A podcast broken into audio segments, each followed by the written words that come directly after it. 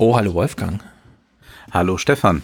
Wir sind noch gar nicht im Salon, wir stehen noch davor, denn du musst noch eine imaginäre Zigarette aufrauchen, sag mal so. Genau, obwohl ich ja so früh eigentlich noch nicht rauche, eher am Abend. Genau, sehr gut. Wir machen hier einen kleinen Teaser, bevor wir in den Salon reingehen, denn äh, es sind ja zwei Themen angefallen, die vielleicht, für die es gibt es noch keine Literatur, sagen wir mal so. Also für Ein, mich ist das Wichtigste, das will ich jetzt vorwegnehmen, dass du mh. dich ja festlich angezogen hast, weil wir über Lagerfeld sprechen. Also Stefan Schulz im Anzug, das ist ja was ganz Besonderes. Ja, für alle Salonmitglieder gibt es gleich einen Fotobeweis. Ich und ich habe ein, ein Lagerfeldhemd extra angezogen. Ja, das sieht spektakulär aus. Den Kragen, mach nochmal dein Kinn hoch, ich will den Kragen nochmal sehen. Äh, wenn ich an Lagerfeld selbst denke, denke ich ja an diesen Haifischzahn, ja, ja. der oben so. Ja. Und äh, das, das scheint doch ein bisschen subtiler zu sein, was, was er dir da. Genau, das, das bei ihm sind es ja ein, äh, sind es ja ähm, solche einsteckbaren Kragen. Und das ist nochmal ein Unterschied. Hier ist es halt einfach ein, ein Hemd und da ist wie, ist es ähm, aufge, ähm, also das ist, gehört zum Design. Es sieht so aus, als würde so eine äh, Schleife lose darum baumeln, aber es ist alles fest auf dem Hemd Ach so. äh, genäht. Ah, ja, ja, also da ist nichts, sondern es sieht so aus, als hätte man auch noch eine Schleife umgebunden, aber es ist einfach auf das Hemd festgenäht und das sind solche schönen Details, die Lagerfeld dann auch in seiner eigenen Kollektion, die er eigentlich immer ein bisschen vernachlässigt hat, dann untergebracht hat. Und ja, aber also das ist alles sehr bezahlbar, muss man jetzt dazu sagen. Also das ist jetzt so ganz normal, wie man für, für ein, ja, ein Hemd äh, zahlt, wenn man jetzt eine der üblichen Marken nimmt mhm. und irgendwie ein Hemd für die Arbeit oder was braucht. Also das kann nicht flattern, was du da um den Hals hast. Das ist nein, so nein, das kann es sieht flattern. flatternd aus. Das ist interessant, ja. weil es, es geht unten auf. Also sehr gut. Der Lagerfeld ist ein Profi, deswegen besprechen wir ihn gleich als erstes. Aber wie gesagt, es gab seit wir den letzten Salon aufgenommen haben, und es ist nur vier Tage her, äh, Bewegung in der Welt. Hast du die Debatte geguckt zwischen Trump und Biden? Ich muss gestehen, nur in Auszügen, weil ich es kaum ertragen habe. Und ich habe auch nicht vor, das jetzt noch komplett nachzuholen, muss ich ja. gestehen. Okay, du, du hast es dir ja ganz angetan, musstest es tun für den Fernsehpodcast. Ach, was heißt musste? Ich wollte, denn äh, so wie wir auch im Salon gleich über Bob Woodwards großes zweites Buch zur Trump-Präsidentschaft schreiben, äh, interessiert mich schon, wie man das jetzt beerdigt. Also wie man diese Trump-Sache einfach beerdigt, so insgesamt. Ich hätte mich sehr gefreut, wenn nicht nur Trump aus dem Rahmen gefallen wäre, sondern auch mal Chris Wallace, um zum Beispiel mhm. Fragen zu stellen wie, hat's Spaß gemacht, Trump? Was hat's gebracht? Ja, ja also so, auf der Ebene. Äh, diese persönliche Ebene wurde nicht gefunden. Als nächstes kommt eine Town Hall. Da muss sich Trump den Fragen von Bürgern stellen, die er auch als Wähler erkennt. Also da wird er nicht äh, so auftreten ja. wie gegen Chris Wallace, wo alle Wähler im Hintergrund abgedunkelt oder gar nicht anwesend waren.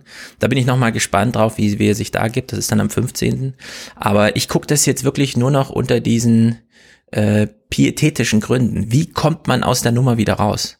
Denn wir haben auch gesehen jetzt im Nachgang der ersten Debatte, viele haben immer noch Angst vor Trump, aber die Gewinnerfrage konnte man jetzt klären äh, anhand von Wählerumfragen, Fokusgruppenauswertungen, die eher qualitativ sind und auch, äh, wer bekommt denn das Geld hinterhergeschmissen nach so einer Debatte.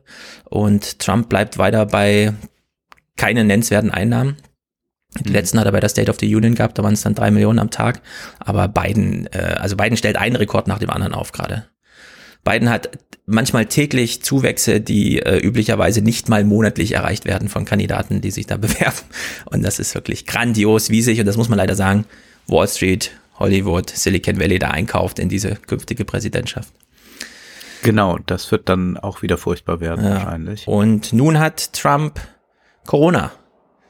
ja, deswegen ist ja erstmal fraglich, ob am 15. dann die Debatte stattfindet. Er ist ja nicht mehr der Jüngste und wir wissen ja, dass da Corona doch erheblich, ja.